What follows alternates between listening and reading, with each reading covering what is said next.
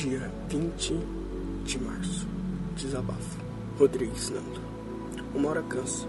Você sente que o peso, que a maldade que está regada no seu ser te traz. Um tempo atrás, deixei isso me destruir. Não mais. Nunca mais. Aprendi a me perdoar. Ainda não aprendi a parar de pecar.